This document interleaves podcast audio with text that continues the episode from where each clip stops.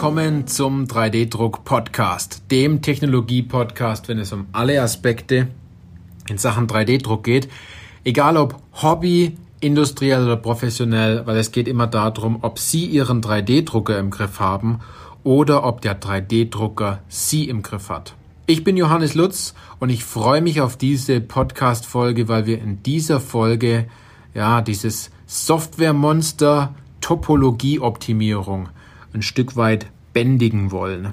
Ja, der ein oder andere hat über das Thema Topologie-Optimierung vielleicht schon mal was gelesen und denkt sich, noch so ein Softwaremonster, das ich bändigen muss, nochmal so eine Software, die viele Daten anhäuft und die ich bedienen muss und es ist ja so komplex, kann das nicht jemand anders machen, wie kann ich die Sache umgehen?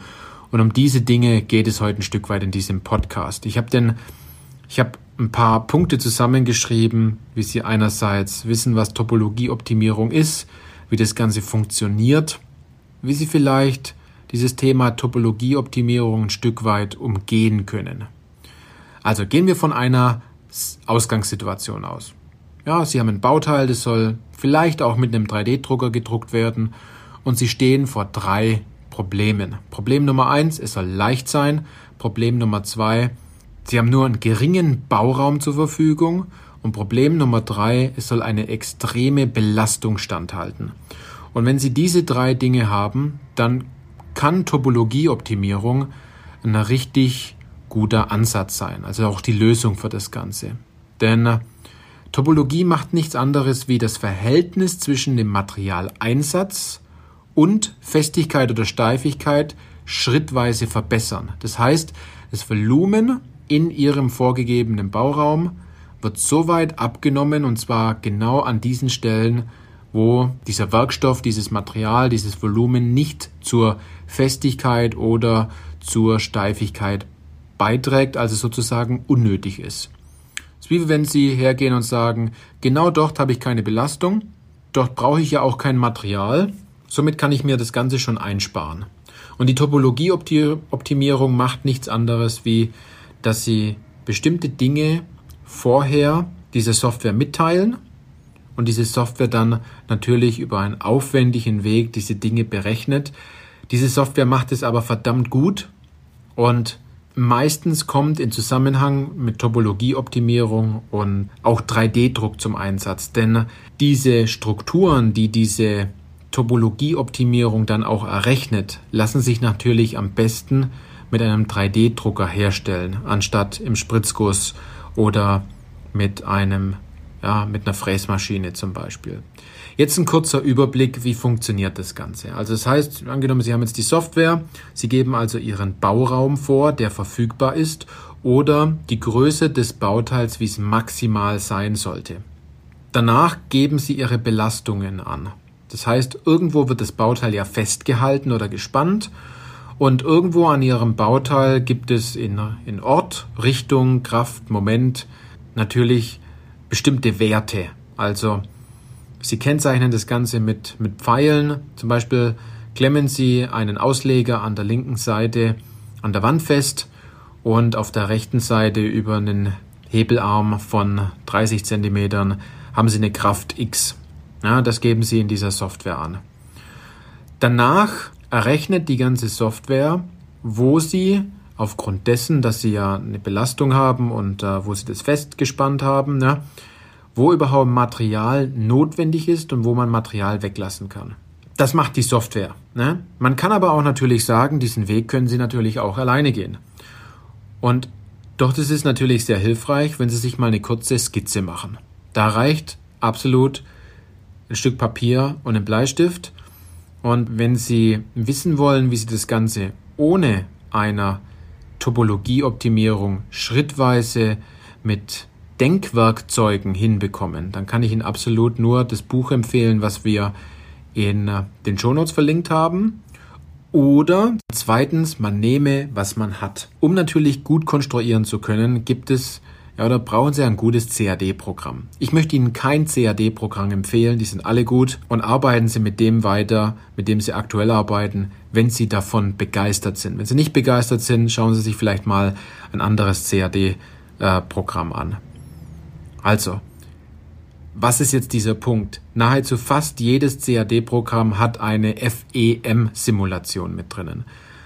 Das heißt, Sie können bestimmte Bauteile nach dieser FEM-Simulation ne, simulieren lassen, um dann zu sehen, wo haben Sie Spannungen und wo haben Sie keine Spannung. Und das Ganze funktioniert in fünf Schritten. Erstens, Sie haben einen Volumenkörper und Sie geben natürlich wie auch in der Topologieoptimierung die Größe des Bauteils und den Bauraum legen Sie fest. Danach geben Sie natürlich die Belastung in Ort, Richtung, Kraft und Einspannung an, ist auch noch gleich. Und dann vernetzt und berechnet die Software das Ganze. Jetzt bekommen Sie zu guter Letzt nicht ein fertiges Bauteil, das direkt für die Belastung ausgelegt ist, sondern Sie kriegen ja so ein Vergleichsspannungsniveau. Und man kennt es, wenn dieses Bauteil sich ja, rot, blau, grün, gelb, orange, hellgrün einfärbt. Die rot belasteten Stellen sind hoch belastet. Die blauen Stellen sind wenig belastet. Das war jetzt Schritt drei. Ne? Sie sehen jetzt dazu ein buntes Bauteil vor sich und Sie sehen jetzt absolut, wo sind die größten Belastungen in Rot, wo haben Sie nahezu keine Belastungen in Blau. Vierter Schritt ist, Sie können jetzt natürlich selber Material abnehmen. Indem Sie sagen, überall dort, wo ich blaue Stellen habe, dort kann ich ja Material herausnehmen, weil ich dort ganz sicher weiß aufgrund der Simulation, dass hier dieses Druckmaterial, also dieses Material nicht belastet ist. Und dann beginnen Sie von vorne. Sie laden Ihr Bauteil wieder hinein, lassen die Simulation nochmal durchlaufen. Dann kriegen Sie wieder ein neues Vergleichsspannungsniveau mit Rot und Blau. Und das können Sie natürlich so oft machen, bis Sie ja, ein schön gleichmäßiges Bauteil haben, eine schön gleichmäßige Belastung und wo Sie dann sehen, okay, hier habe ich kein überflüssiges Material mehr, hier wird mein Bauteil leichter oder wenn immer noch viele rote Stellen sind, hier können Sie Material dazu packen, wenn Sie zu viel weggenommen haben. Jetzt kommt ein fünfter Schritt und der ist verdammt wichtig. Wenn Sie jetzt natürlich Stellen haben, die direkt von Rot ins Blaue übergehen, dann haben Sie meistens Kerbstellen. Das heißt, hier haben Sie einen extrem schroffen Übergang der Kraft.